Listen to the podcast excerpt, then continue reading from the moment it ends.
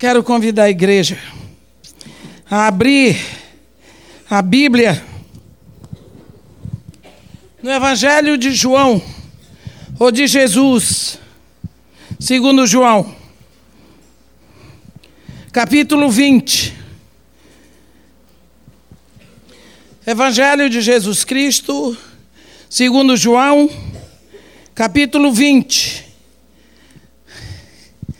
Eu preciso fazer dois símbolos hoje à noite, para fazer dois amanhã de manhã. Então nós vamos fazer um pouquinho enxuto. Eu não sou a Zélia, mas vou enxugar um pouquinho. Vou tentar. Se não conseguir, paciência. Capítulo 20. Vamos ler do versículo 19. Ao cair da tarde daquele dia, o primeiro dia da semana, trancadas as portas da casa onde estavam os discípulos com medo dos judeus, veio Jesus, pôs-se no meio deles e disse-lhes: Paz seja convosco. E dizendo isto, lhes mostrou as mãos e o lado. Alegraram-se, portanto, os discípulos ao verem o Senhor. Disse-lhe, pois, Jesus outra vez: Paz seja convosco. Assim como o Pai me enviou, eu também vos envio. E havendo dito, dito isto, soprou sobre eles e disse-lhes: Recebei o Espírito Santo. Se de alguns perdoardes os pecados, são-lhes perdoados. Se lhes retiverdes, são retidos. Ora, Tomé, um dos doze, chamado Dídimo, não estava com eles quando veio Jesus. Disseram-lhe então os outros discípulos: Vimos o Senhor. Mas ele respondeu: Se eu não vir nas suas mãos o sinal dos cravos, ali não puser o dedo e não puser a mão no seu lado, de modo algum acreditarei. Amém. Os discípulos estavam juntos numa casa em Jerusalém. Eles estavam amedrontados, eles estavam com medo. É? Eles estavam com medo. E subitamente aparece entre eles Jesus. Olha só, aparece Jesus. Aparece o Senhor ressuscitado entre eles. E Jesus falou com eles, mostrou o sinal dos cravos, mostrou as mãos, e em seguida ele fez algo estranho. Jesus soprou sobre os discípulos uma coisa que ele nunca tinha feito antes. Soprou. Nós sabemos que soprar sobre as pessoas não é um gesto polido, nem mesmo é um gesto agradável. Não é? Isso é um gesto um pouco grotesco, não é? Para não dizer muito.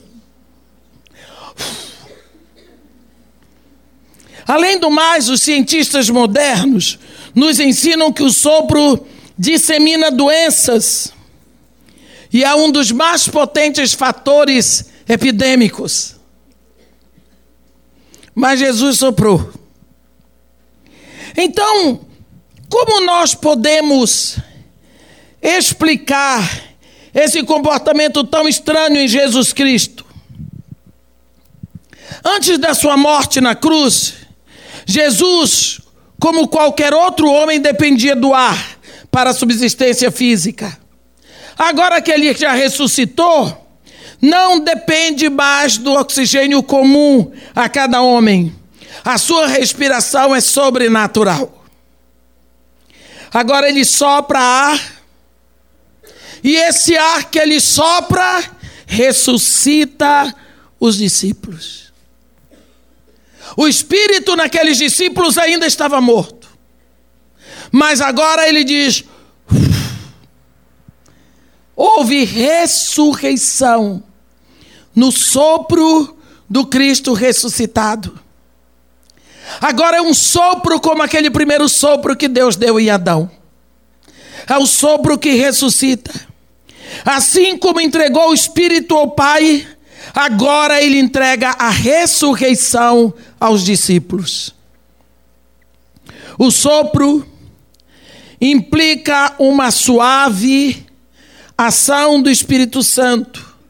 Lá em Gênesis 2, no versículo 7, a Bíblia diz: Então formou o Senhor Deus o homem do pó da terra e lhe soprou nas narinas o fôlego da vida, e o homem passou a ser alma vivente. Isso significa que o homem só passou a ter vida depois que recebeu o sopro de Deus. Lá em Jó 33, no versículo 4, nós lemos que ele identifica o sopro de vida da humanidade como um trabalho do Espírito Santo, quando ele diz: O Espírito de Deus me fez e o sopro do Todo-Poderoso me dá vida. Não podemos esquecer também que essas duas palavras, sopro e vento, tanto no grego como no hebraico, significam espírito. Ruar, no hebraico, e pneuma, no grego. Se você vai dizer em grego espírito, você diz pneuma. Se você vai dizer sopro, você diz pneuma. No hebraico, se você vai dizer é, espírito, você diz ruar. Se você diz sopro, você diz ruar. É uma necessidade contínua da igreja ficar consciente deste sopro que dá vida. Deus está soprando e nós não estamos inspirando o sopro de Deus. É preciso inalar o que Deus está exalando. É preciso inspirar o que Deus está soprando, ou então o nosso pulmão espiritual nunca vai funcionar. Lembramos o que está escrito em Ezequiel 37, especialmente no versículo 9. Se você quiser, pode abrir sua Bíblia em Ezequiel 37. Você sabe que aí fala daquele Vale dos Ossos Secos, né? Ezequiel 37. O Vale dos Ossos Secos. É interessante que todo mundo prega esse trecho. Eu nunca, 16 anos de ministério, nunca preguei sobre o Vale dos Ossos Secos. Quando foi agora que eu estava fazendo essa série de meditações, me veio esse Vale dos Ossos Secos e eu sempre achando que eu não tinha a revelação completa para pregar aqui, que eu não prego se eu não tiver a revelação. Então eu vim aqui nesse trecho de Ezequiel 37. Olhe bem. Porei em vós o meu espírito, versículo 14, e vivereis e vos estabelecerei na vossa própria terra. Então sabereis que eu, o Senhor, disse isto e fiz, diz o Senhor. Mas no versículo 9, Ezequiel 37, versículo 9, está escrito assim: Então me disse, profetiza ao Espírito profetiza ao filho do homem e diz-lhe: Assim diz o Senhor Deus: Vem dos quatro ventos, ó Espírito, e assopra sobre estes mortos para que vivam. Profetizei como ele me ordenara, e o Espírito entrou neles, e viveram e se puseram em pé um exército sobre modo numeroso. Nós vemos aqui que nada aconteceu antes que viesse o sopro.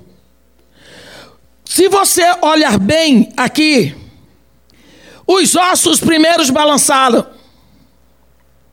Os ossos eram secos. Ele falou no versículo 4: Ossos secos, ouvi a palavra do Senhor. Então, tem muito osso seco por aí ouvindo a palavra. Eles ficam na igreja, cantam corinhos, e depois saem por aí praticando todo tipo de imundície. Eis que farei entrar o Espírito em vós e vivereis. Porque eles não têm, eles estão ouvindo a palavra, mas eles não têm o Espírito. Eles estão secos.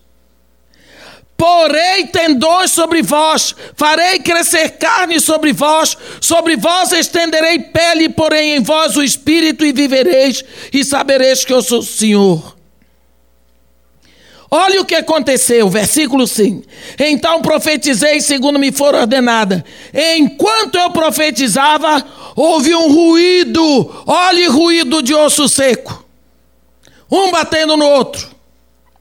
A Bíblia diz no versículo 2, que esses ossos eram muito numerosos na superfície do vale e estavam sequíssimos. Olha só o barulho. A Bíblia diz no versículo 7: Enquanto eu profetizava, houve um ruído, um barulho de ossos que batiam contra ossos e se ajuntava cada osso ao seu osso. Eu não sei se vocês gostam de ler a Bíblia assim, eu vejo. Quando eu estou lendo a Bíblia, eu fico vendo tudo. Se Jesus está pregando, eu estou olhando o lugar onde ele estava. Procuro ajustar se era de noite, se era de dia. Eu começo a ver esses ossos, um pedaço vindo de lá, outro de cá, para se juntarem, porque eles estavam misturados. Vem de lá um fêmur procurando onde está a perna. E eles vão até que eles se ajuntam. Você já pensou uma pulsão de falanges? Procurando cada uma onde está seu dedo e se ajuntando uma na outra daqui que encontre. E um batendo no outro. Aquela confusão. Olha o que diz a Bíblia um barulho de ossos que batiam contra ossos e se ajuntavam cada osso ao seu osso. Olheis que havia tendões sobre eles. Primeiro juntaram os ossos, cada um no seu lugar. Aí vieram tendões. Aí cresceram carnes sobre eles e se estenderam peles sobre eles, estavam lá defuntinhos, tudo pronto, mas não havia neles o Espírito. Está vendo? Não havia o Espírito. Então ele me diz: profetiza o Espírito. Profetiza.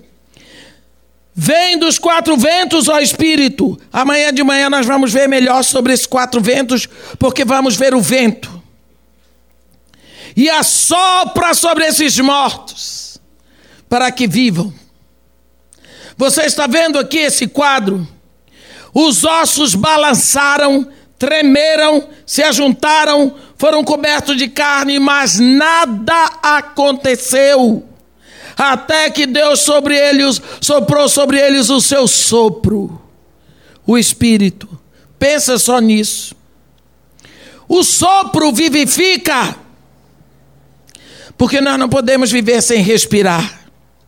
A nossa existência física subsiste em respirar, que significa em inspirar o oxigênio e expirar o gás carbônico. Quando nossos pulmões se recusam a funcionar, não respiramos, não temos mais vida. Eu estava no país de Gales e no meio de algumas pregações, morreu uma menina, filha de um pastor, 12 anos. Ia completar 12 anos. E foi um momento muito difícil para mim que havia apenas um ano que minha filha tinha morrido. Então eu estava sofrendo aquela dor mais do que todo mundo ali ninguém sabia. E eu estava bem quietinha, porque havia muitos pastores, mas eu não sou pastora. E de uma hora para outra, alguém recebeu uma palavra que eu tinha que fazer. O serviço funerário disse negativo. Não sou pastora. Não vou fazer, não. Eu vou assumir uma posição que não é minha, a não ser que os pastores se reúnam e me peçam para fazer, porque aí eu estou recebendo a autoridade deles. E eu não sei fazer, não. Posso fazer uma oração, dar uma palavra, mas eu não sei fazer esses negócios todos que eles fazem. Aí os pastores me pediram para dar uma palavra. E aí eu entendi o que era. Deus queria que eu desse a palavra porque eu podia chorar a dor que aquela mãe estava sofrendo, aquele pai. E não deu outra. Comecei a falar e eu comecei a abrir no berreiro. E, e foi um momento de muita dor, mas de que o Espírito Santo operou uma maravilha naquele dia ali. E depois que eu acabei de falar, eles foram assim para o cemitério do lado da igreja para enterrar o corpo daquela garota, aí eu fui para trás da igreja. Porque eu precisava me recompor. Aquele povo lá não chora como eu choro, é tudo amarrado. E tudo, mas é o jeito deles. Aí eu fiquei olhando de cima daquela montanha que nós estávamos assim para o mar, e eu vi aquela brisa vindo. Porque no país de Gales o mar brinca no meio das montanhas, aqueles castelos incrustados nas rochas, e eu senti aquele perfume de grama, sabe a grama quando é cortada? Aí eu enchi o pulmão de uma hora para outra veio. Todos aqui podem respirar. Esse aroma menos essa menina. Por quê? Porque o pulmão dela não está respirando. E se ela não respira, ela não pode ter vida. Não é? Quando o nosso pulmão não funciona, quando o nosso pulmão se recusa a inspirar oxigênio e a expirar o gás carbônico, acabou. Não tem vida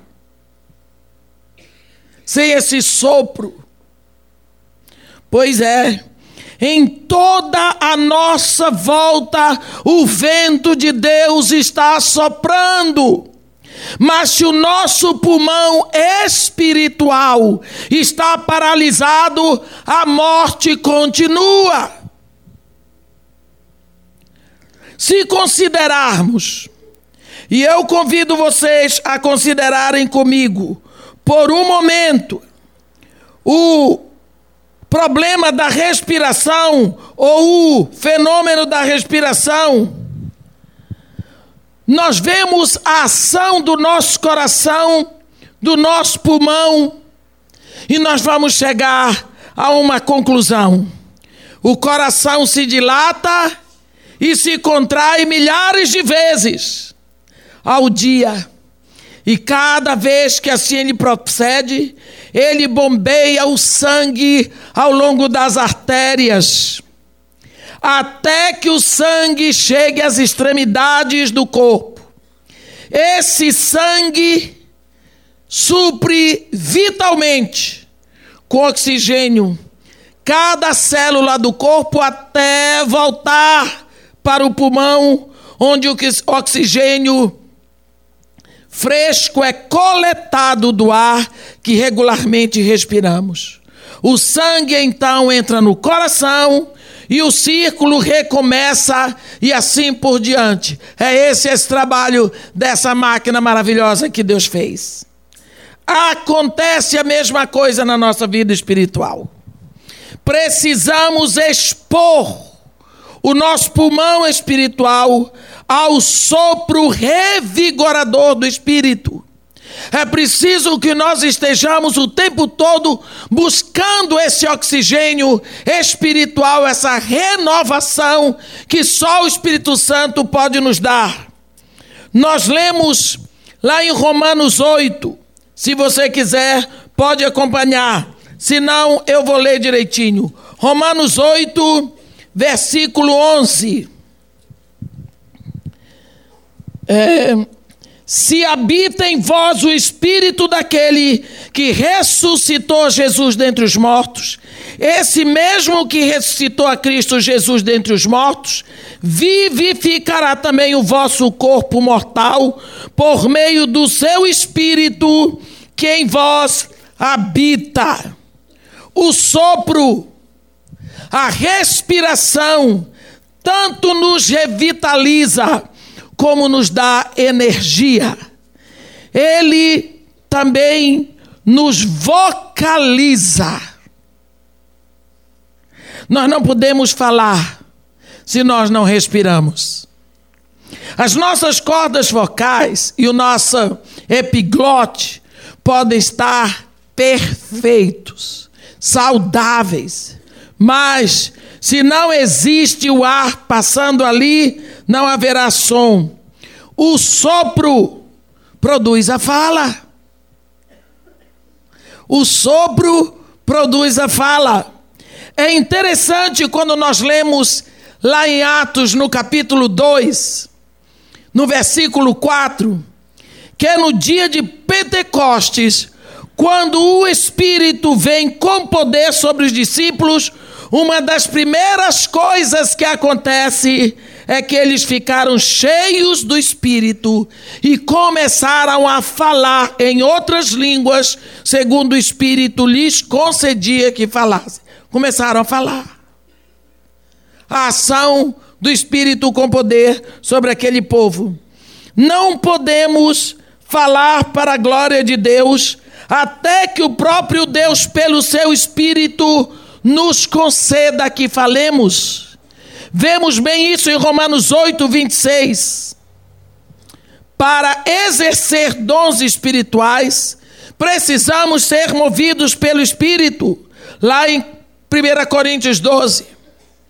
Com o sopro, o sopro é necessário. Você põe uma fogueira, você acende, você incendeia, assoprando. Mas você também apaga uma vela assoprando. O sopro acende a chama, o sopro apaga a chama. Também nós sabemos, como Jó diz, que a nossa vida é um sopro. Quando você nasceu, você inspirou o ar, não é? Deu-se a hematose, você respirou. Quando você morre, você expira. Entre essa primeira respiração ao nascer e essa última expiração ao morrer, nós vemos que de uma inspiração e uma expiração se forma a respiração. Então, a vida na realidade é só um sopro. Você inspira quando nasce e expira quando morre. O que significa que quando você nasce, Deus lhe dá um sopro. Você inspira.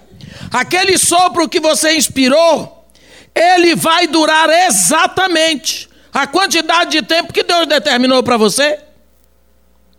Por isso o número dos nossos dias está contado na mão de Deus. Eu não sei quanto ele soprou para mim, mas eu espero que seja muito. Porque na hora que acabou, ele diz: chega, nega, vem. E graças a Deus que eu vou.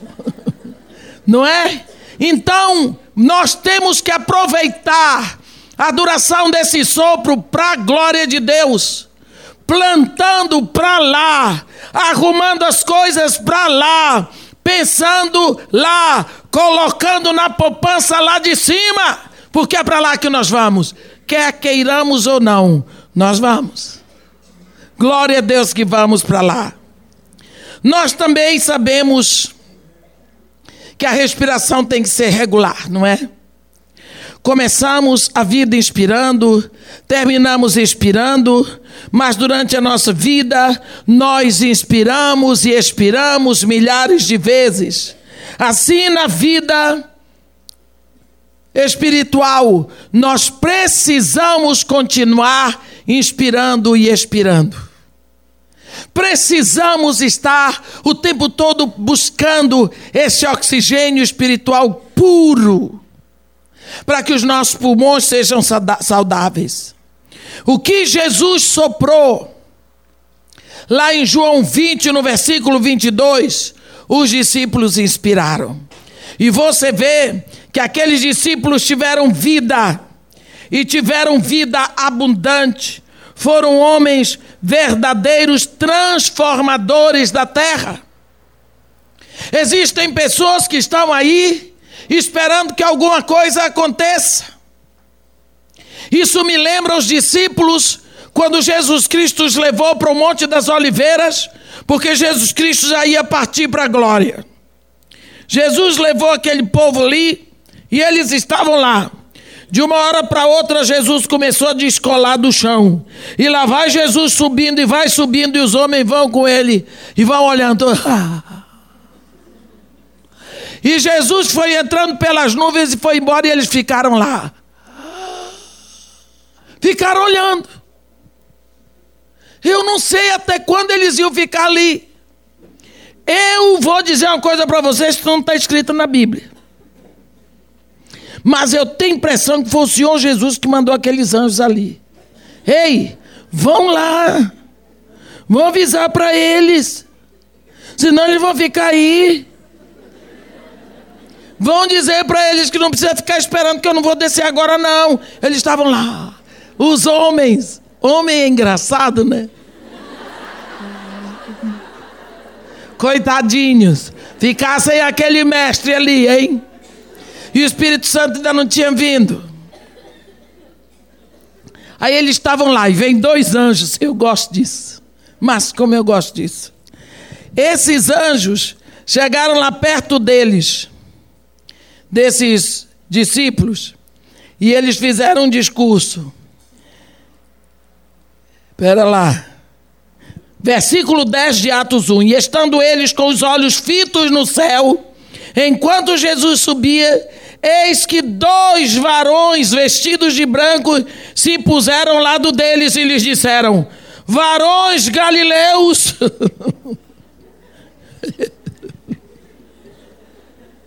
Não é engraçado isso aqui?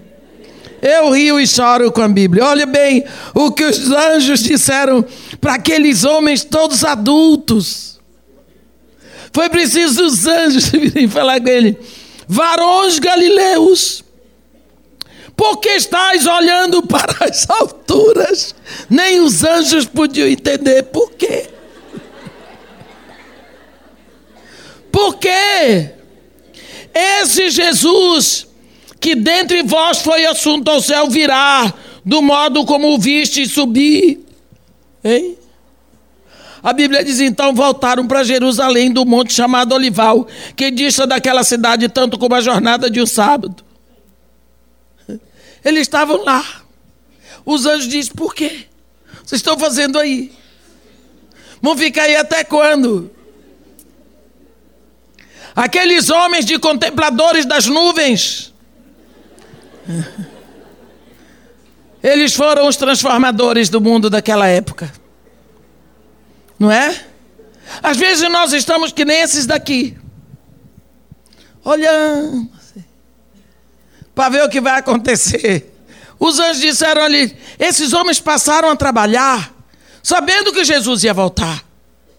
Mas a hora que Jesus voltar, vai nos encontrar trabalhando.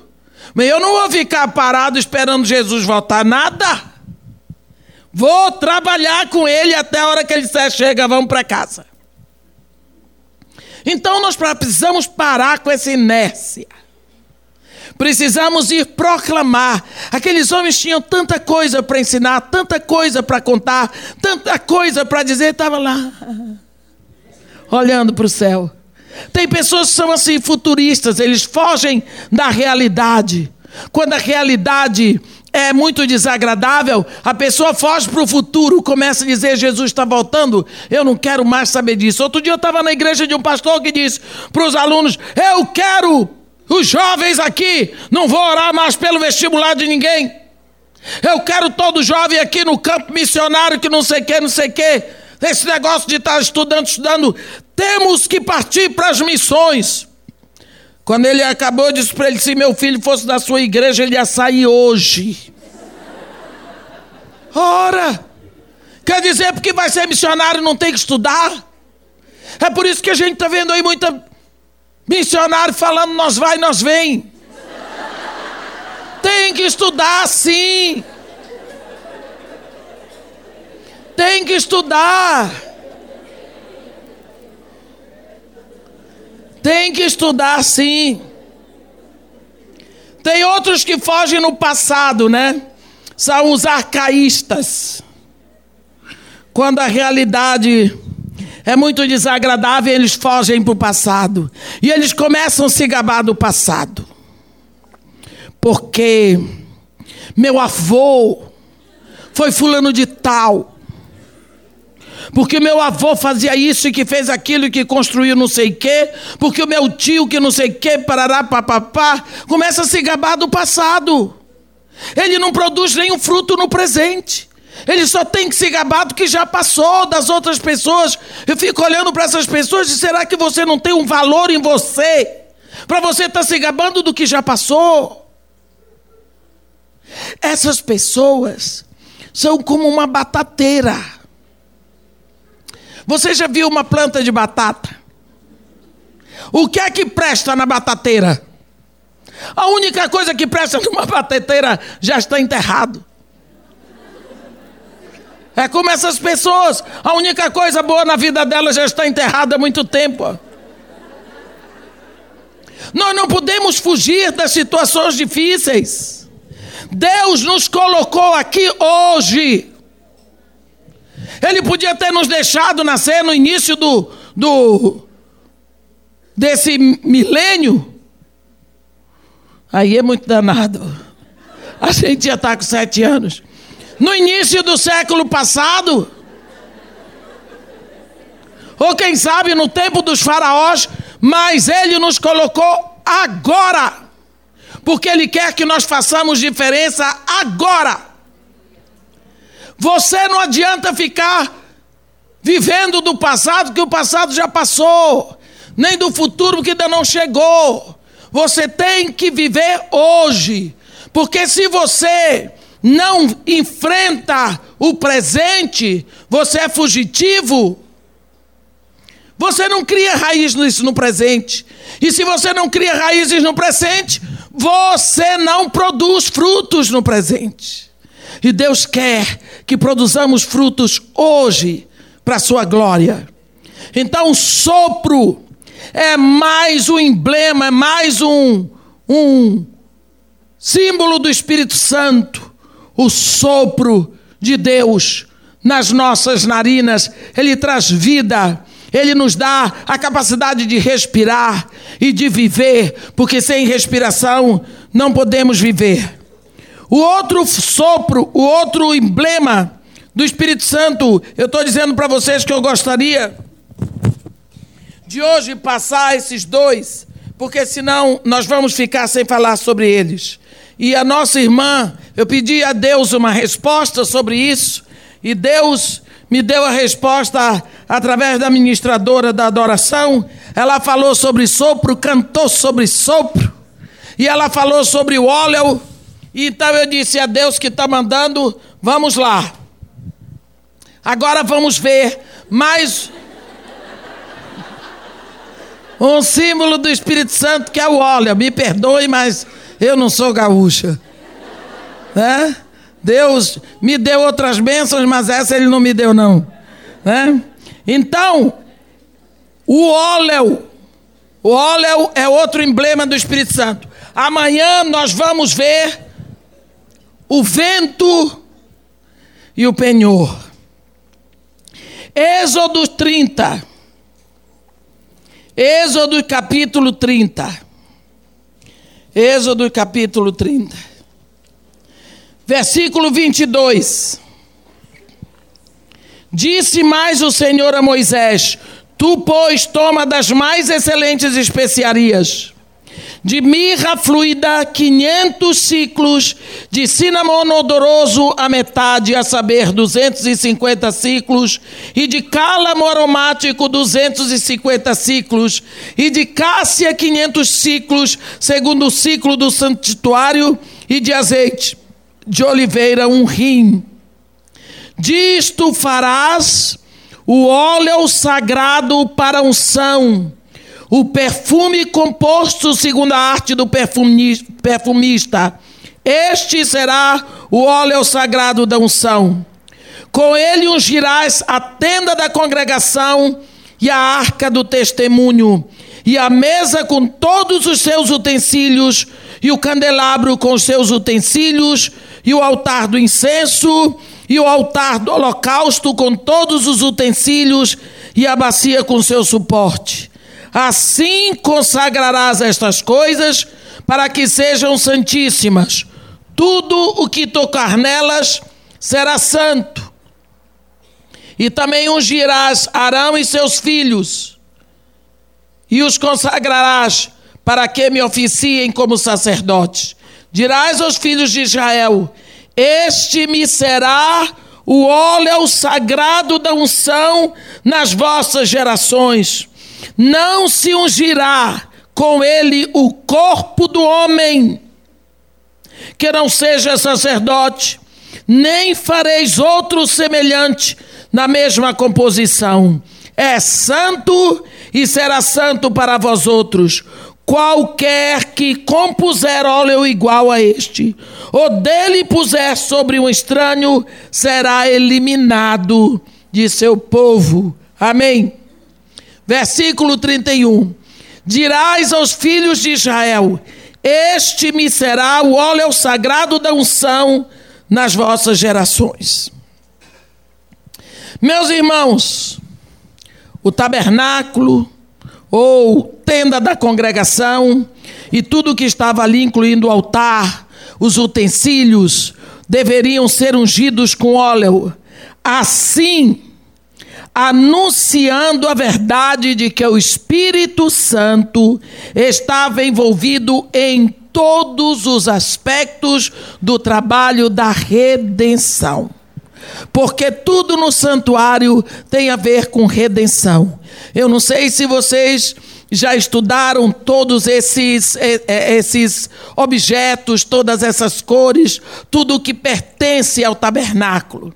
Tudo isso tem a ver com redenção.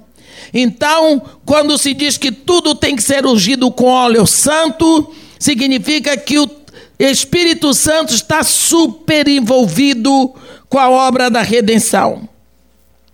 Deus deu a Moisés instruções específicas sobre como o óleo especial da unção deveria ser preparado. E isso consistia em quantidade específica de mirra líquida, de canela, cálamo aromático, cássia e óleo de oliva. Uma vez preparado o óleo da unção, deveria ser derramado sobre Arão e os seus filhos, como um sinal de que eles estavam sendo dedicados ao serviço do Senhor. Três proibições são mencionadas em relação ao uso do óleo. Em Êxodo 30, versículo 32, o óleo deve ser colocado sobre a roupa e não sobre a carne. Está vendo? Sobre a roupa. Segunda coisa, só para ser usado em sacerdotes. Terceiro, não se poderia fazer outro óleo semelhante na mesma composição, porque Deus diz: é santo e será santo, separado, especial para vós outros eu fico impressionada quando nós olhamos as coisas do Antigo Testamento. Nós vemos como Deus ensina o povo sobre o que é santificação e sobre a questão da disciplina em relação às coisas santas. Hoje em dia, parece que ficou uma bagunça. Nós achamos que liberdade virou uma libertinagem. Nós achamos que o fato de Deus ser nosso Pai, nós podemos fazer, tudo o que quisermos com Ele. Deus é nosso Pai que está nos céus. É diferente. E nós perdemos este senso de reverência, de santidade, de separação. Perdemos completamente. E achamos que Deus, a Deus não está se importando com isso. Foi Ele que lhe disse. Foi Ele que lhe disse. Queremos uma vidinha fácil. Vida fácil, coisa fácil. O diabo foi oferecer para Jesus. Sabe? Todos os reinos do mundo eu te darei. Tudo. Sem cruz, sem dor, sem trabalho, sem demora, sem sofrimento, todos os reinos do mundo. Se prostrado me adorares. Jesus disse: Não. Eu quero o método do meu Pai demorado, com dor, com cruz, com sofrimento, com vergonha. Eu quero o método do meu pai. Hoje nós encontramos homens que se dizem filhos de Deus e mulheres também que diriam: Eu vou já enganar o diabo. Eu vou pegar todos os reinos do mundo para mim, na hora de adorar, eu não adoro. É porque nós vemos tanta ingenuidade, para não dizer idiotice. Há pessoas que estão trocando, eu ainda vou escrever um, um, uma pregação sobre os Esaús modernos. Eu só estou deixando me acalmar mais. Então, nós temos visto pessoas hoje trocarem a bênção, a santidade, por causa de um pasto de coisas podres do mundo, porque acham que as coisas do mundo são super relevantes. Olha aqui, eu tenho um Mercedes zerinho que Jesus Cristo me deu. Eu tenho dois Corollas novinhos que Jesus me deu. É coisa. Que besteira. Isso é coisa de pobre deslumbrado que nunca teve nada. É. Não tinha nenhum Fusca, nem uma Brasília amarela. Deus me deu um Corolla. Ah, sai para lá. Ainda se fosse um Rolls Royce.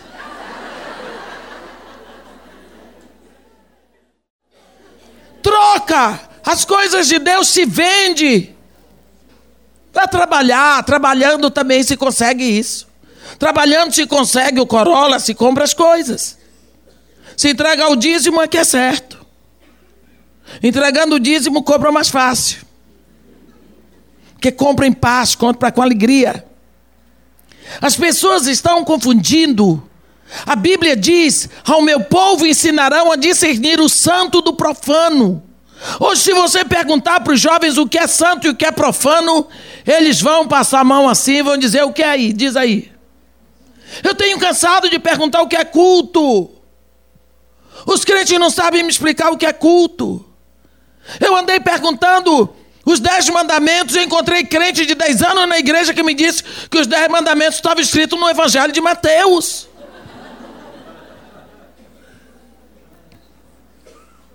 Os poucos que sabiam os dez mandamentos é aqueles que aprenderam para fazer primeira comunhão, aquele negócio lá muito light e, e desarrumado. Mas pelo menos eles tiveram o trabalho de tentar memorizar. E nós? Então nós precisamos abrir os nossos olhos, porque a coisa está piorando, está degringolando. Precisamos abrir os nossos olhos. Você tem ensinado seu filho a memorizar versículo? Mas a música da Xuxa ele sabe, né? Tem crente assim. Irmã, a senhora tem uma memória maravilhosa. Como é que a senhora memoriza tanto? Eu digo em você, irmã, não tenho memória. Eu digo, mas que pena. Mas vamos fazer um teste aqui. Como é seu nome? Fulano de tal. Seu endereço tal, seu telefone tal. Seu celular tal. Sabe tudo. Sua conta bancária, sua senha. Ah, isso eu não digo não, mas sabe. Eu disse, viu que você tem memória? Você só não tem memória para a palavra de Deus, é memória específica. Só não guarda, só não retém a palavra de Deus. Vem para cá me enganar com isso. Preguiça. Preguiça. O mandado de não colocar óleo sobre a pele sugere que Deus deseja que aquilo que é espiritual seja completamente separado do carnal. Deus quer ver o trabalho do Espírito Santo completamente separado da força, da invenção humana. Tá vendo? Outro dia me mostraram uma fita. Irmã, assista aqui essa fita. Eu digo, tem misericórdia de mim. Só quero que a senhora assista um pedaço. Tinha uma missionária ensinando o povo a falar em variedade de línguas. Abra a boca, meu irmão. Todo mundo abria. Você sabe como é crente, né? Agora faça assim. Faça assim. E o povo fazendo, eu fico impressionado. Eu fico impressionada como as pessoas podem levar pessoas crentes inteligentes, cultas, médicos, engenheiros, dentistas, enfermeiras, domésticas, inteligentes, a fazer uma palhaçada dessa. Abra a boca, todo mundo. Mova a língua. Agora faça. Já está orando em línguas. Eu disse, irmã, volta esta fita.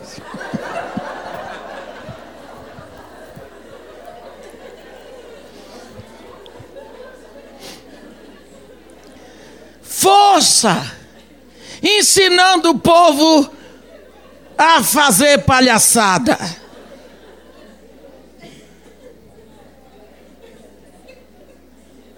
E a Bíblia diz: não é por força, não é por poder humano, mas é pelo meu espírito, diz o Senhor dos Exércitos.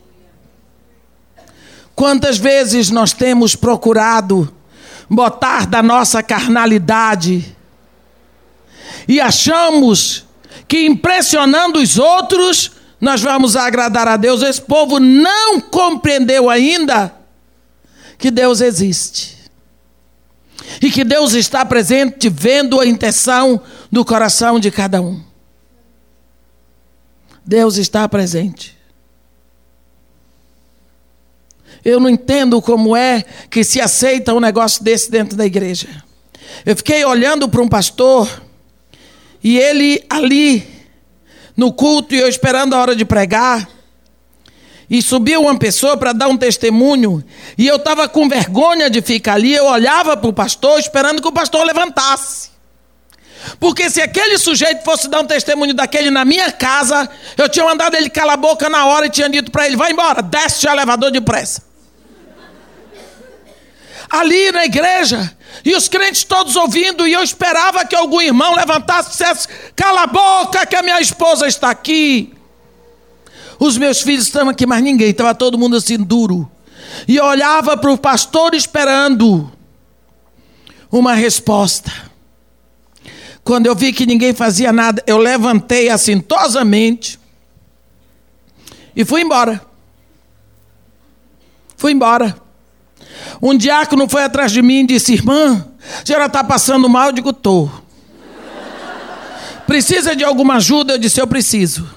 O que, é que eu posso fazer pela senhora quando acabar essa imoralidade? O senhor me chama. Irmã, o senhor me chama. Daqui a pouco vem outro diácono. O pastor quer saber se a senhora está passando mal, diga ele que eu estou. A senhora precisa de ajuda? Preciso. Na hora que acabar essa imoralidade dentro aí do templo, diga ele pode me chamar que eu estou aqui, se é que ele ainda está interessado. Quem ficou mal nessa história é eu. Lógico. Subi no púlpito e disse: aqui tem alguma senhora que tem 30 anos de casado, algum casal tinha. Eu disse: minha filha, vem aqui, por favor, e dê um testemunho Fala para esses jovens que estão aqui que você casou virgem. Fala para eles que você tem aguentado esse marido que não deve ser fácil. Porque marido nenhum é fácil, esposa nenhuma é fácil, relacionamento nenhum é fácil, meus irmãos. A pessoa não completa 30, 40, 50 anos de casado porque foi fácil. Aí você diz assim, lógico, Heloísa, tem 40 anos de casada, lógico, casada com o doutor Hélio, aquela bênção, vai viver com o doutor Hélio, ou você vai ver. Ou você diz assim, lógico que o doutor Hélio está com esse tempo todo de casado.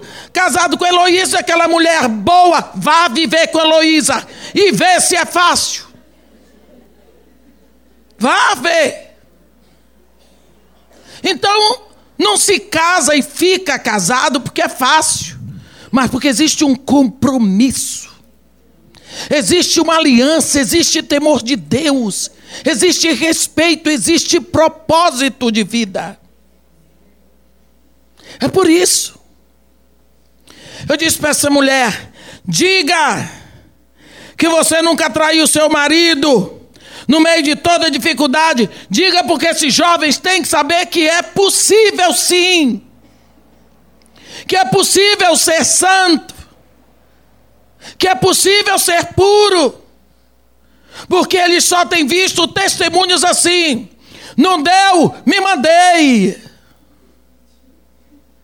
E daí, também sou de carne, quero ser feliz. Jesus foi na cruz para eu ser feliz. Onde está escrito esse versículo? Lá na Bíblia do capeta, porque na nossa não tem. Onde está escrito que Jesus foi na cruz para nós sermos felizes? Isso é deturpação do que é santo. Isso é profanação do que é sagrado. Mas hoje é o que está sendo ouvido mesmo dentro das igrejas. Pastores dizerem: Eu tenho direito de ser feliz. Sim, e daí? Eu não quero mais essa qualidade de vida para mim, está atrapalhando minha vida espiritual. A mulher, a esposa, tem que arranjar outra. O óleo da unção não deveria ser usado senão em sacerdotes. Isso nos deixa claro que graças, as graças e os dons do Espírito Santo são para uso daqueles que pertencem a Deus e estão em aliança com eles. Nunca, nunca deveríamos ministrar a adoração pessoas que não são comprometidas com Deus. Porque se eles não são comprometidos com Deus, eles não são sacerdotes. Quem ministra adoração é sacerdote. Pode ser o melhor cantor de ópera. Não é sacerdote, não pode ministrar adoração. Pode ser o maior pianista. Não é sacerdote, não pode ministrar. Pode ser o melhor professor universitário. Não é sacerdote, não pode dar aula na escola dominical. Por quê? Porque não é consagrado não é sacerdote, não pode ministrar o culto ao nosso Deus que é santo. O óleo é para os sacerdotes, porque o espírito é para os filhos de Deus. Hoje em dia está uma mistura. Eu estava numa igreja e eu chego cedo nessa igreja e a, a eu estava ministrando um, um seminário sobre louvor e adoração. E a ministra de louvor, uma moça linda, linda, linda, linda, santa, veio para mim e disse: Irmã, eu estou preparando aí aquilo que vai ser ministrado hoje. A senhora gostaria de dar uma olhada? Eu disse: Se você me der esse essa honra eu quero ver. Aí ela olhou comigo, estava assim tudo tão lindo. Eu disse, ô oh, minha filha, eu espero que agrade o coração do pai como está agradando ao meu. Vamos orar. Ela disse, irmã, isso daqui eu fiz debaixo de oração. Vamos lá. Oramos, estava tudo assim, prontinho. E nós ficamos lá sentados. Quando entra a mãe do pastor, a igreja estava muito cheia. E veio para ela e disse: Oi, oh, irmã de mé, tudo bem? Olhe, eu quero pedir para você, para você hoje, cantar. Tu és fiel. Tu és fiel e quão grande és tu. Ela olhou para mim. Eu disse, aí eu me meti, eu disse, como? Ela disse, é, eu tenho duas amigas minhas que fazem, que fazem hidromassagem comigo e que elas não são crentes, mas elas gostam desses dois hinos. E eu trouxe elas hoje, elas vão ouvir e elas vão gostar muito.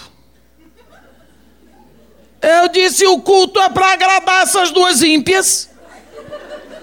O culto não é para agradar a Deus.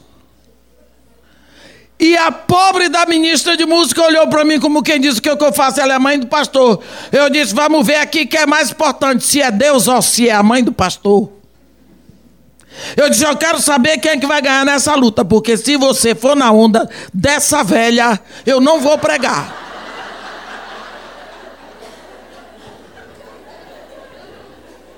E mãe de meia, como é que eu vou fazer? Eu disse: Minha filha, você faça o culto como o Espírito Santo lhe orientou. E depois que tiver acabado o culto, você diz para os irmãos agora, o pastor já deu a bênção final, chama as três e canta para elas.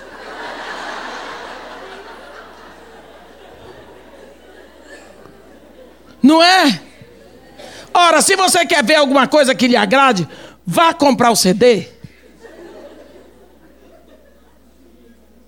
Vá lá no Teatro Municipal e vá pagar uma música. Dizer, o culto é para agradar quem?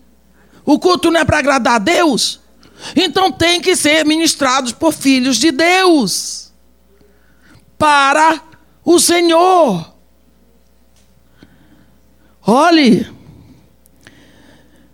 Vós, porém, sois raça eleita, sacerdócio real, nação santa, povo de propriedade exclusiva de Deus, a fim de proclamardes as virtudes daquele que vos chamou das trevas para a sua maravilhosa luz. 1 de Pedro 2, 9.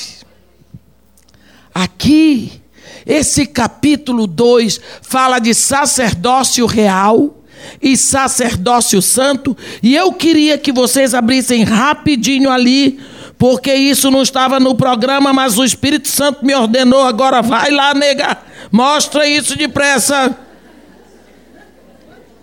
Primeira de Pedro 2. Vamos lá.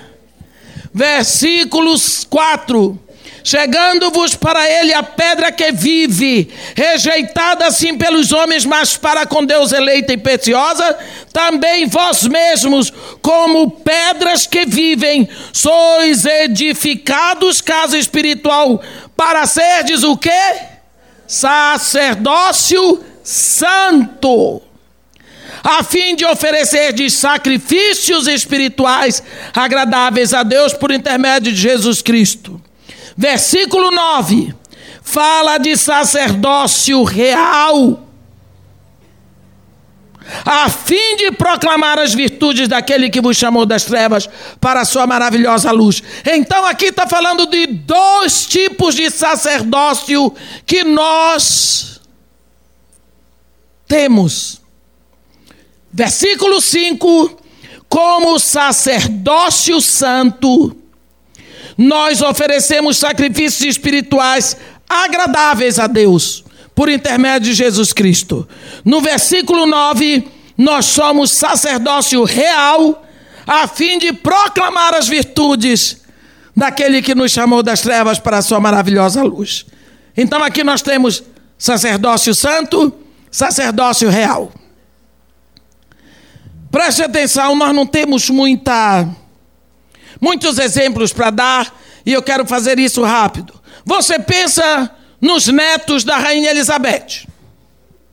São dois meninos lá, filhos da princesa Diana falecida.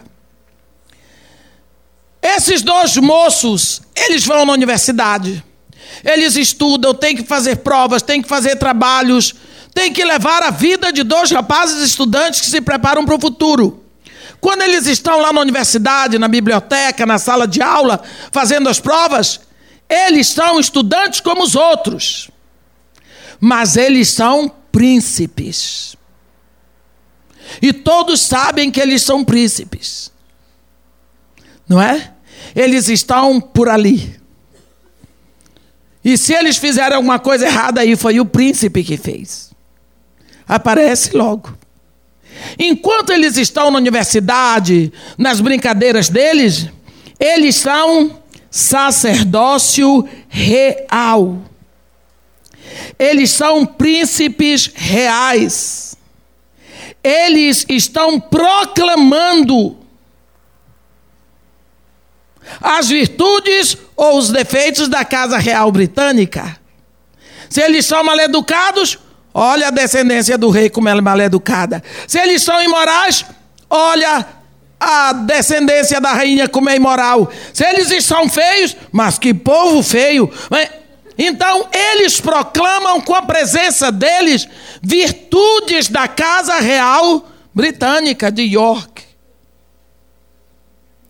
Mas quando eles saem dali, eles vão para casa. Todos os outros meninos vão para suas casas, mas eles só têm acesso ao trono, ao colo da avó, aos aposentos da avó, à intimidade com a realeza, com a nobreza.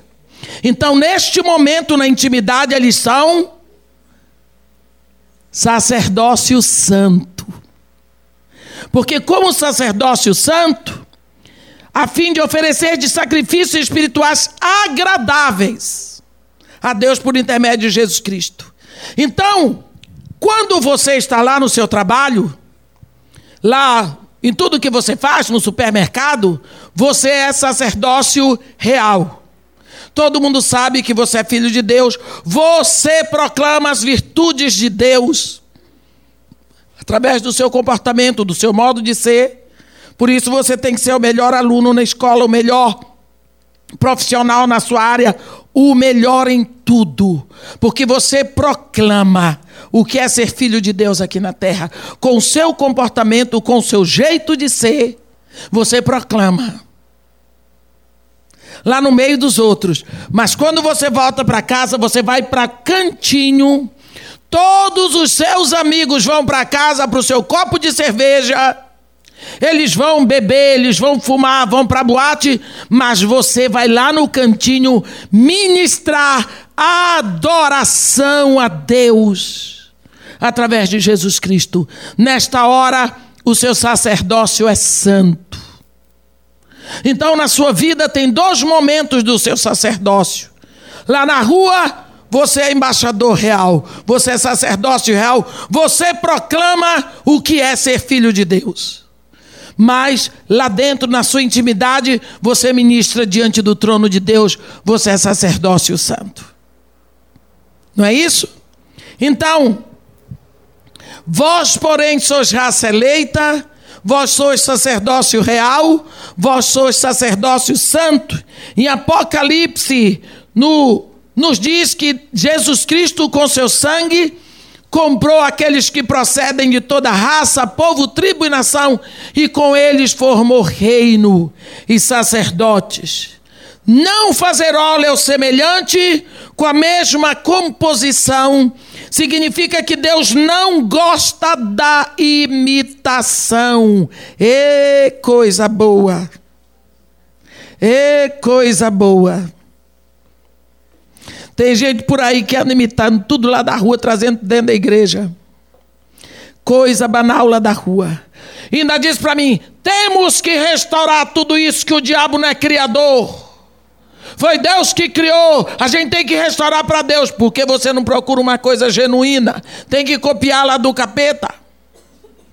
Outro dia, nós estávamos numa reunião assim, de gente muito sabida, e eu estava só ouvindo. Eu gosto de ouvir. E tinha uma mulher assim, umas três vezes, eu, na largura. Ela disse: Pois eu também, eu gosto muito de dançar. E eu danço. Eu danço chachado, eu danço bolero, eu danço forró. Eu, mas eu danço para o meu Senhor Jesus. Quando eu estou em casa, eu boto pagode. E eu danço para o meu Senhor Jesus. E eu digo, Senhor Jesus, isso aqui é só para o Senhor. Virou uma senhora do meu lado e disse: Coitado de Jesus. Tem que aguentar cada uma. Já não chega. Passar tudo pelo que passou na cruz, ainda tem que aguentar você dançando.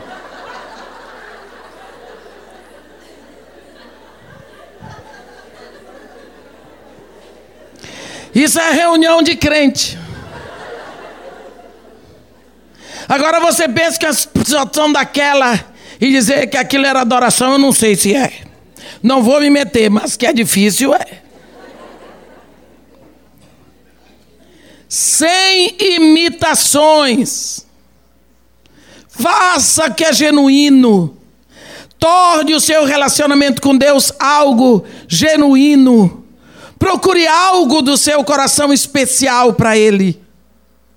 É tão lindo quando eles atravessam o Mar Vermelho.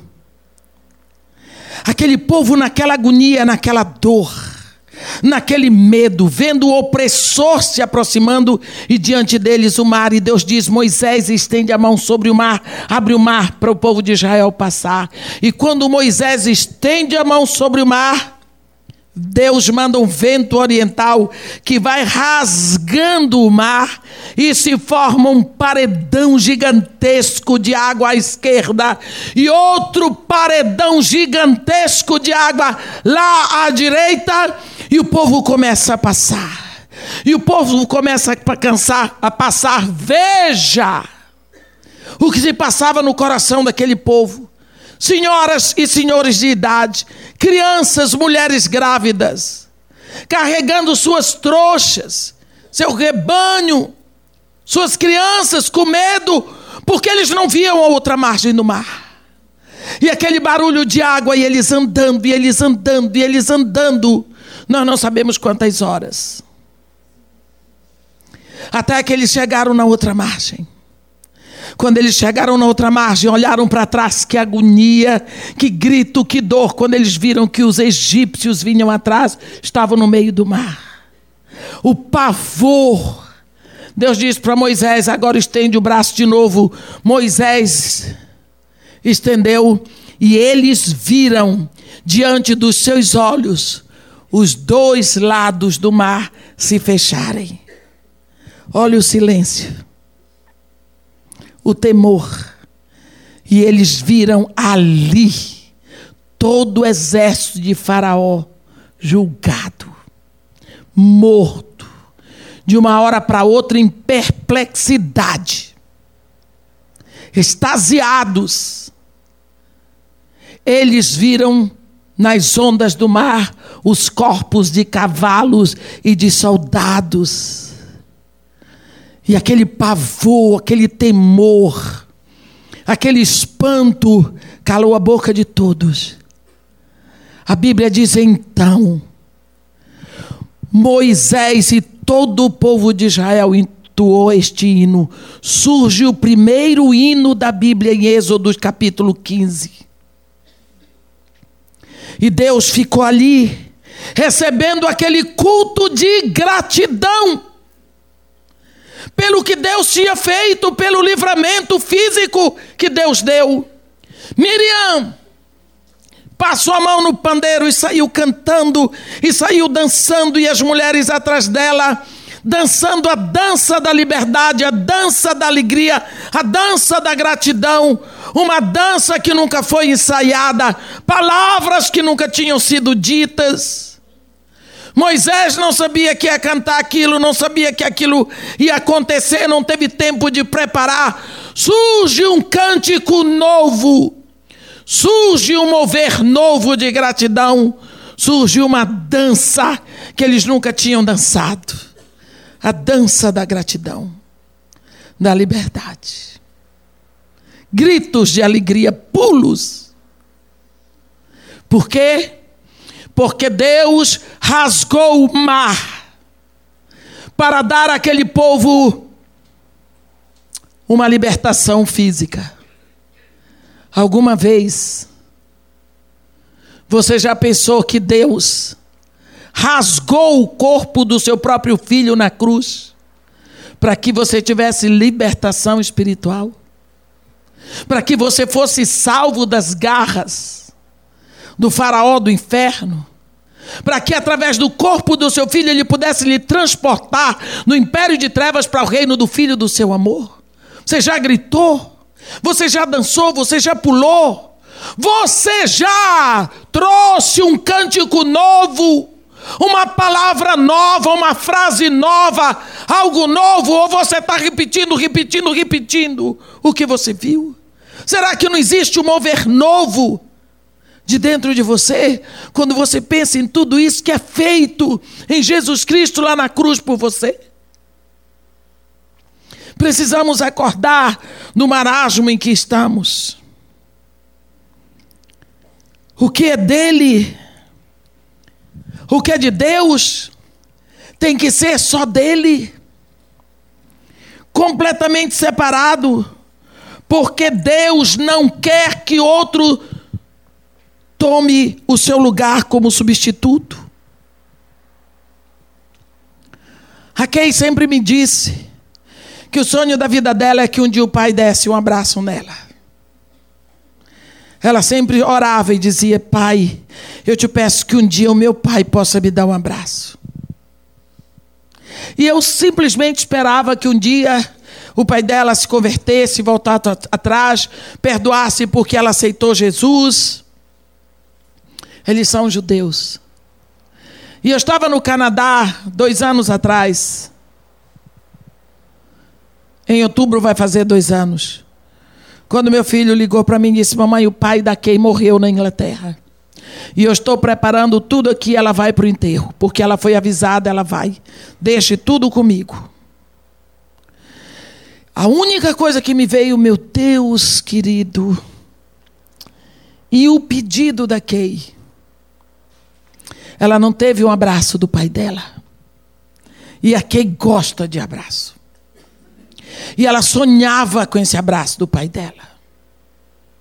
E quantas vezes essa menina chorou, querendo esse abraço, era o sonho da vida dela. E aí eu fiquei com essa preocupação, eu vim do Canadá para os Estados Unidos, tive que enfrentar aquele Vilma lá, pegamos de frente e tudo. Quem chegou no Rio segunda-feira, eu cheguei na terça. E a minha preocupação com a Kay era exatamente o pai dela ter morrido e não ter dado esse abraço nela. Mas eu não tinha coragem de puxar esse assunto. Eu não tocava nesse assunto porque eu sabia que ia ser difícil concluir. Então não falei com ela. Nunca sobre isso. Depois de uns dois meses, mas eu sentia no rosto dela que tinha alguma coisa que não estava pronta. E nós orávamos, mas eu não mencionava porque eu não sabia exatamente o que dizer. Quando foi um dia de noite, eu sentei na cama já para dormir. E quem veio para mim e disse: Mamãe, o Espírito Santo é muito ciumento da gente. Eu disse: É. Mas por que você está dizendo isso? Ela sentou perto de mim, botou a mão assim em cima da minha perna e disse: A senhora se lembra que todos os dias eu orava pedindo a Deus que eu queria um abraço do meu pai. Eu disse: Como é que eu lembro? Ela disse: Pois é. Sabe o que foi que Deus me disse? Que eu devia ter pedido um abraço dele. Que eu nunca pedi o abraço dele. Ele é o meu pai.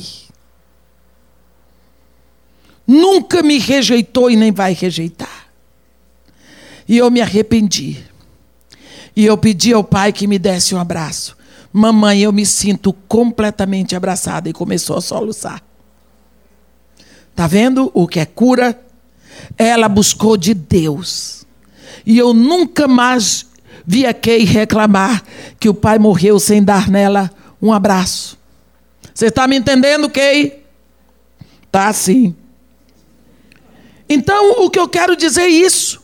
Deus não quer substitutos no lugar dele. Ele é o nosso Pai. Quando nós lemos lá em Levítico 8, de 1 a 13, Moisés tomando óleo da unção e consagrando tanto o tabernáculo como a tenda da congregação, os sacerdotes, separando-os exclusivamente para o serviço do Senhor. Isso é unção para a consagração. No primeiro século da igreja, nós vemos o apóstolo João, lá em 1 de João 2,20, dizer: E vós possuís unção que vem do santo, e todos tendes conhecimento. Ungir quer dizer separar. Unção significa separação. Hoje, como as coisas estão muito confusas, o pessoal diz: ai, tinha uma unção.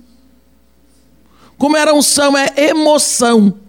O pessoal confunde unção com emoção. Tem pessoas que vão para frente do espelho para ensaiar como é que vão pregar. E pegam palavras que se encadeiam para soltar slogans para a igreja e os crentes se derramam. Palavras e acham que isso é unção. Assim como em Levítico o óleo da unção tornou santo tudo aquilo que tocou, assim acontece com os crentes que compartilham a santidade de Deus ao serem tocados pelo Espírito Santo. É Ele que nos santifica. É preciso crer que nós, os filhos de Deus, temos santidade inerente, porque o Espírito Santo habita em nós. Somos santos porque nós somos possuídos pelo Espírito Santo. Somos quem somos, porque Deus é quem Ele é. Não é? Somos santos por causa da santidade de Deus. Amamos por causa do amor de Deus, Ele coloca o amor dele em nós e com esse amor nós podemos amar. Nós podemos amar porque Ele nos amou primeiro. Somos fortes por causa do fortalecimento dele. Somos consagrados porque Ele nos consagrou. Tudo é a operação de Deus em nossas vidas. O ministério específico do Espírito Santo é trazer os recursos da mente de Deus para nós, depositando-os em nossas vidas. Assim, produzimos, Ele produz em nós a mesma santidade que caracterizou a vida de Jesus Cristo. A consagração não é completa se não nos empurrar para o ministério. E vemos isso em Êxodo 28. Quando você está consagrado, você se torna impulsionado para o ministério. Não tem jeito de ficar sentadinho. Vemos como Arão e seus filhos foram ungidos para ministrar. E os ungirás e consagrarás e santificarás para que me oficiem como sacerdote. Os vários deveres de Arão e seus filhos deveriam praticar. Todos os deveres deles que eles deviam fazer tipificam o que os filhos de Deus devem fazer no exercício do seu sacerdócio santo. Quando você entra no seu quarto lá na sua casa e vai no canto e fecha seus olhos diante de Deus, você está ministrando como sacerdote. Você está no momento do seu sacerdócio santo.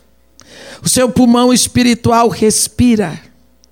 O seu espírito se abre, a sua vida se abre para Deus como uma flor que se abre para o calor do sol. Você precisa disso. É necessário que você faça isso. É necessário que haja esse mover em você. Não estamos aqui falando de ministérios, mas é no trabalho geral de todo crente, de cada um de nós, de cada em cada um aquilo que nós devemos fazer. É para isso que nós somos energizados pelo Espírito Santo. Devemos ministrar para o Senhor. Deve. Isso é devido, você está em débito se você não está fazendo. Fale com Ele, ministre, levante as mãos. Esse levantar das mãos significa: eu não tenho mais impedimento, eu estou solta, me toma como quiserdes, me leva para onde quiseres. Não existe mais impedimento. Dois minutos, três minutos, meus irmãos, sozinho você e Ele ministre da terra aos céus. Tome, faça isso o seu uso, porque você precisa dessa respiração e Deus espera a sua ministração. Jesus Cristo, com seu sangue, comprou você para ministrar diante do Pai. Você está comprado para isso. O seu dever primeiro é esse. Ministra. Ministra para o Pai. Dois minutos. Deixa vir uma canção de dentro de você. Mas é uma coisa boa, boba, mas é nova. Porque você nunca fez. Uma palavra nova, uma palavra diferente, uma frase. É tão bom quando o seu filho vem a você deposita a cabeça no seu colo, ele dá um abraço, passa a mão na sua cabeça. Meu filho, o que foi? Estava com saudade. Vim lhe dar um abraço. É coisa boa. Hein? É coisa boa. Será que Deus é tão ruim? Jesus Cristo diz: se o seu filho pedir um pão, você vai dar uma pedra? Não. Se ele pedir um peixe, você vai dar uma serpente? Não. Então, se vós que sois maus, sabeis dar boas dádivas aos vossos filhos, quanto mais o Pai que está no céu, ele vai dar até o Espírito Santo, se você pedir. Ele não está dizendo se você for bom, se você for o melhor, se você entregou dízimo, não. Ele diz se você pedir. Então vamos começar a exercer esta palavra de Deus na nossa vida. Você vai ver que lá em Romanos 12, Paulo diz: Rogo-vos, pois, irmãos, pelas misericórdias de Deus, que apresenteis os vossos corpos por sacrifício santo, sacrifício vivo, esse é o vosso culto racional, não é? Agora, adoração significa que nós devemos adorar só a Deus, como está escrito em Mateus 4. Significa que nós devemos servir só a Deus com consciência pura, como está em 2 Timóteo 1. Significa que nós devemos adorá-lo com reverência e temor, como está escrito em, Roma, em Hebreus 12, no versículo 28. Tudo isso é possível porque nós já estamos separados para isso. Esse é o valor do óleo. Assim como o óleo ungia tudo e separava tudo, esse óleo significa o espírito da nossa vida, porque ele nos separa para tudo isso. Refletimos no que significa o uso do óleo da unção, que era usado em ocasiões específicas no tabernáculo, mas fora do tabernáculo, o, o óleo da oliveira é também usado em algumas ocasiões para ensinar o povo a ideia de que aqueles que estavam envolvidos no trabalho de Deus deveriam ser ungidos. 1 Samuel, nós vemos isso, como Deus se revela a Samuel dizendo que ele deveria ungir Saul. Não é? Nós vemos que Deus diz: unge-o e ele livrará o meu povo. Isso significa que ele foi ungido para livrar, para salvar. É para um trabalho específico. Todos nós que somos seguidores de Jesus Cristo recebemos a mesma unção que estava nele unção para salvar. Nós não salvamos porque fomos na cruz mas nós salvamos porque somos seguidores de Jesus Cristo, levamos o evangelho da salvação. Não é? Levamos o evangelho da salvação. Todos nós. Quando nós olhamos lá o livro de Judas, eu sei que vocês já estão cansados, mas só mais um pouquinho. Olhando o livro de Judas, nós vemos, só tem um capítulo mesmo, né? Versículo 22 e 23. E compadecei-vos de alguns que estão na dúvida, salvai-os, arrebatando-os do fogo. Olhe bem. Essa palavra de Judas aqui é tremendo. Salvai-os, arrebatando-os do fogo. E quanto a outros, sede também compassivos em temor, detestando até a roupa contaminada pela carne. Mas olhe bem, isto, arrebatando-os do fogo, significa, isso sugere uma rápida ação e muito decisiva. Os ímpios, meus irmãos, correm risco de ir para o inferno e precisa uma ação imediata nossa. É necessário uma ação imediata sua, porque senão o seu vizinho vai para o inferno. Sua sogra, seu patrão, quem sabe até seu pastor, que Deus lhe defenda. É. A qualificação para essa missão de resgate vem pela unção que o Espírito já deu a você. Você já está qualificado, porque o Espírito do resgate já está em você. Somos empossados pelo Espírito, somos guiados pelo Espírito para essa missão. Vemos isso sumarizado lá em Atos 10, no versículo 38 quando a palavra de Deus diz que Deus ungiu a Jesus de Nazaré com o Espírito Santo e com poder, o qual andou por toda parte, fazendo bem e curando a todos os oprimidos do diabo. Por quê? Porque Deus era com ele. Ora, e será que Deus não é com você? Então, pronto, você pode fazer a mesma coisa. Cristo precisou de um batismo sobrenatural de poder para o trabalho que ele ia efetuar. O poder foi expressado de tal modo que resultou em fazer o bem na vida de homens e de mulheres. Ele manteve íntima relação com Deus, Por isso o diabo não o venceu na tentação.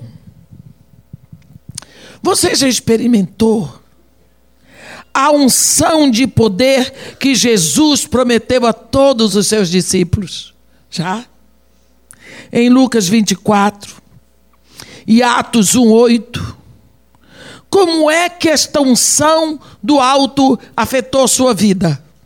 Ou será que não afetou? Já experimentou isso aí? Mas irmã, já, já pediu o Espírito Santo, não, não aconteceu nada então, não foi o Espírito Santo que veio sobre você. Mas como é que eu faço? Não faça. Receba. Mas como é que eu vou receber, irmã? Não senti nada. Quem diz que tem para sentir? Os filhos de Deus são filhos pela fé. E o justo vive pelo que ele crê, não é pelo que ele sente. Tem que tremer? Não. Tem que chorar? Não. Tem que cair? Não. Tem que gritar? Não. Por que, que tem que o povo espera uma reação sensorial? Que negócio é esse? O Espírito Santo veio em forma corpórea de pomba sobre Jesus Cristo. Eu não vi Jesus Cristo dar nenhum escândalo na beira do Jordão. O povo diz: só tem valor se eu cair. No centro de Macumba se cai. Esses festivais rock, o povo cai. O povo desmaia por causa da unção. Para de buscar emoções. Se emociona, faz aquela choradeira, no outro dia está passando cheque sem fundo. Ô oh, irmã, e cair no poder do Espírito é certo? Como é que eu vou saber? Uma coisa eu sei: que se o Espírito Santo tocar uma pessoa a ponto dela cair, misericórdia quando ela levantar. Não vai levantar para fazer safadeza, não a vida dela vai ser uma vida santa. Porque o Espírito Santo nunca me derrubou. Olha Paulo que caiu do cavalo, como foi que ele levantou? Sai de perto. O homem era um horror. Caiu do cavalo. Quando ele levantou, a teologia dele ficou no chão, a valentia dele ficou no chão. Tudo ficou lá no caminho de Damasco, a gente nem passa lá para não pegar na gente. Mas ele, olha a vida de Paulo. O Espírito tocou naquele homem. O Espírito tocou em Pedro. Olha a vida de Pedro, quem ele era antes, para aquele sujeito que se levantou no dia de Pentecostes. A diferença é muito grande. Não tinha mais medo. Então, meus irmãos, quando a pessoa é tocada por esse poder, você vê o fruto da vida dela. Tem gente por aí que cai em toda reunião que tem. Recebe o Espírito Santo, a pessoa já está caindo e chorando. Eu conheço uma turma que todo ano vai para congresso de cura, de cura da alma, cura das emoções. Um dia veio uma delas e me disse: Irmã, foi um espetáculo. Foi, foi. Irmã, eu fui curada de todas as minhas mazelas. No outro ano estava lá de novo. Eu disse: O que, que você foi curar? Fui para a cura de novo, eu disse, mas não estava tudo curado. É, mas é sempre bom, eu digo, tenha paciência. O Jesus que eu conheço, quando cura o cego, não deixa miopia. Ele cura tudo. Cura tudo. Quem disse que Lázaro foi ressuscitado e saiu de lá mancando e com dor de cabeça? Deixa aí, diz amarro o homem. A filha de Jairo, Jesus ressuscitou a menina. Ela foi procurar médico, Jesus disse: dá comida para ela. Dá comida, vai comer. Esse povo está todo ano, são os mesmos. Que palhaçada. Você tem que receber esse poder em fé. fé. Pedi e crede que tende recebido. Foi Jesus que disse: se você pedir ao Pai, até o Espírito Santo ele dará. Então peça. Acabou de pedir, agradeça e viva nesse poder. Não espere acontecer nada de novo, não. Simplesmente creia, eu tenho e vá agir assim, nessa fé. Porque o justo vive pela sua fé, pelo que ele crê. O Espírito Santo nos é dado com fim proveitoso. Se tem proveito, é dado. O dom é dado com fim proveitoso, e o proveito é para a edificação do corpo, não é para nós andarmos por aí dando uma de artista. Em Atos 4, no versículo 33, nós vemos os discípulos operando com o poder de Deus. A Bíblia diz: com grande poder os apóstolos davam testemunho da ressurreição do Senhor Jesus, e em todos eles havia abundância de graça.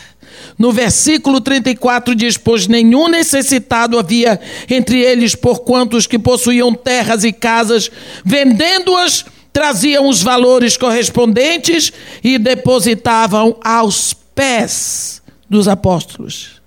A graça e o poder de Deus afetou não apenas a pregação, mas afetou todo o estilo de vida. E o poder foi dado não com uma intenção egoísta, mas para que tudo e em tudo houvesse glórias para Deus.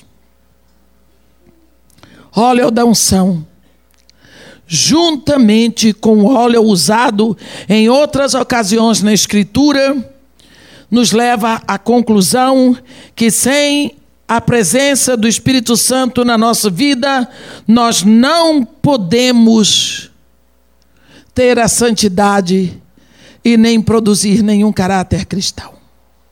É o Espírito Santo que vem transformar. É o Espírito Santo que vem trazer essa mudança e nós vamos ver melhor isso amanhã quando, vier, quando virmos é, um outro símbolo chamado depósito ou penhor. O Espírito Santo parece trabalhar diretamente em cada área da nossa vida. Ele vai trabalhando por áreas. Em que área da sua vida você agora está precisando que o Espírito Santo opere? Será que você está precisando desse óleo, do Espírito como óleo para a sua consagração? Pense nisso. Será que você está querendo ser consagrado? Será que você está querendo de Deus essa unção da na sua vida para um ministério específico? Será? Será que você está pedindo Deus que você quer esse ministério do Espírito na sua vida para você salvar pessoas arrebatando-as do inferno, do fogo, para levar palavra de salvação para elas? Será que é isso que você está pedindo a Deus? Será que você está querendo de Deus que você seja ungido para praticar boas obras? para a glória de Deus? Será que você está precisando disso, querendo, desejando esta unção? Será que você está querendo ser ungido para curar, para impor as mãos sobre enfermos e orar por eles para que Jesus os cure? Tributando a glória para Deus. Tome alguns minutos agora, meu irmão. Feche os seus olhos. Procure crer que o Espírito Santo quer e procura salvar.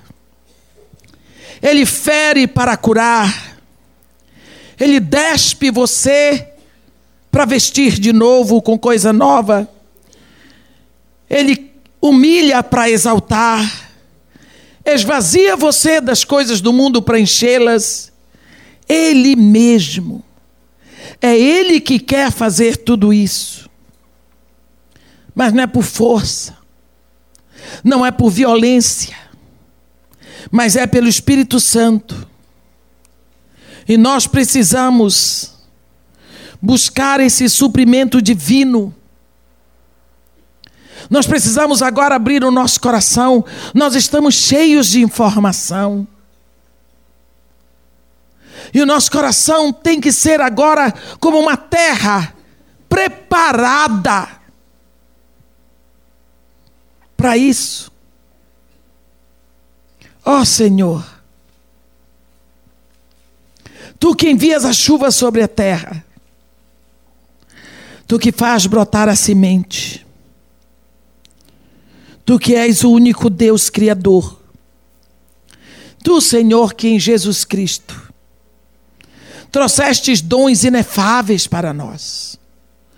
Tu, Senhor, que no estender da tua mão de misericórdia, da tua destra poderosa, do teu amor incomparável, tu nos reuniste aqui. Nós te pedimos neste momento o toque restaurador do teu Espírito Santo. Nós queremos que tu sopre, Senhor, sobre nós. Este sopro que nos acorde. Nesta vida de preguiça que nós estamos levando. E que este sopro desperte em nós a consciência de que nós somos teus filhos. E que enquanto nós não operamos como filhos teus, a cruz é inoperante na nossa vida. O teu espírito não está agindo na nossa vida. E a tua palavra diz que aqueles que são filhos de Deus são guiados pelo Espírito de Deus. Oh, fortalece os nossos corações. Quebra, Senhor, todo impedimento. Dá nos nossos corações esse desejo. Explode as comportas, Senhor, na tua graça. Tira todo o impedimento que nos separa dessa vida abundante que tu queres nos dar. Perdoa-nos, Senhor, pelo tempo gasto banal, banalmente. Perdoa-nos, Senhor, pela nossa perda de tempo, pelas horas gastas na banalidade. Perdoa-nos porque às vezes mesmo passamos o dia sem sentirmos necessidade de Ti. Há quantas vezes só nos lembramos na hora da necessidade. Perdoa, Senhor. Perdoa-nos porque quantas vezes nós nem menos, nem ao menos temos coragem de levantar as nossas mãos ou mesmo com as mãos abaixadas, erguer o nosso coração para te dizer: Pai, Pai, Pai nosso que estás nos céus. Quantas vezes tu não tens ouvido uma palavra de nós? Quantas vezes nunca inventamos uma frase para ti. Somos tão velozes em pedir. Somos tão velozes em querermos ser amados. Mas por que será que temos rejeitado a tua presença? Rejeitado a tua companhia? Rejeitado o teu conselho? Sabemos que quando amamos, queremos estar a sós com a pessoa amada. Pai querido, por que será que nós evitamos estar a sós contigo? Não será isso uma doença? Não será isso um quadro mortal para nós? Que evitamos estar a sós contigo? Será mesmo que nós estamos te amando? Será mesmo que nós queremos a tua presença? Ou será que nós só estamos procurando o dom para usarmos de acordo com o nosso bem-estar? Confessamos. Confessamos, Senhor, que precisamos deste sopro. Confessamos que precisamos desta vida. Oh, Pai querido, pelo poder do Teu Espírito Santo, sopra sobre nós. E pelo Teu Espírito, faz que possamos crer que recebemos. Este óleo derramado sobre nós. Este óleo é precioso da unção, da separação. Oh, faz com que ele venha curando feridas, estabelecendo parâmetros, derrubando barreiras, enfraquecendo as nossas defesas carnais e colocando por baixo toda a palha seca do mundo. Oh Pai querido, o milagre que nós te pedimos hoje é o milagre da fé. É o milagre da fé para que nós possamos crer que a tua palavra é verdadeira e que tu estás aqui esperando uma resposta verdadeira de nós. Perdão pela preguiça. Perdão pelas futilidades, ó Pai. Pai, nós sabemos que não adianta te pedir apenas perdão. Nós precisamos de uma mudança veloz na nossa vida. E essa mudança o Senhor não vai fazer, somos nós que temos que assumir compromissos, estabelecer metas e agir com rapidez, para que esta palavra não nos seja roubada. E por isso nós queremos te pedir, ó oh Pai, força, que o Senhor nos dê o espírito de fortalecimento, para que nós possamos, em nome de Jesus Cristo, produzir para a tua glória a tua palavra diz que tu fazes forte ao cansado e multiplicas as forças ao que não tem nenhum vigor. Agora, ó Pai, nós te pedimos, derrama sobre nós este óleo e que todos nós possamos ter a certeza de que nós estamos completamente consagrados para ministrar como sacerdotes reais e como sacerdotes santos para a glória do teu nome. Isso é o que nós te pedimos. E nós te agradecemos em nome de Jesus. Amém.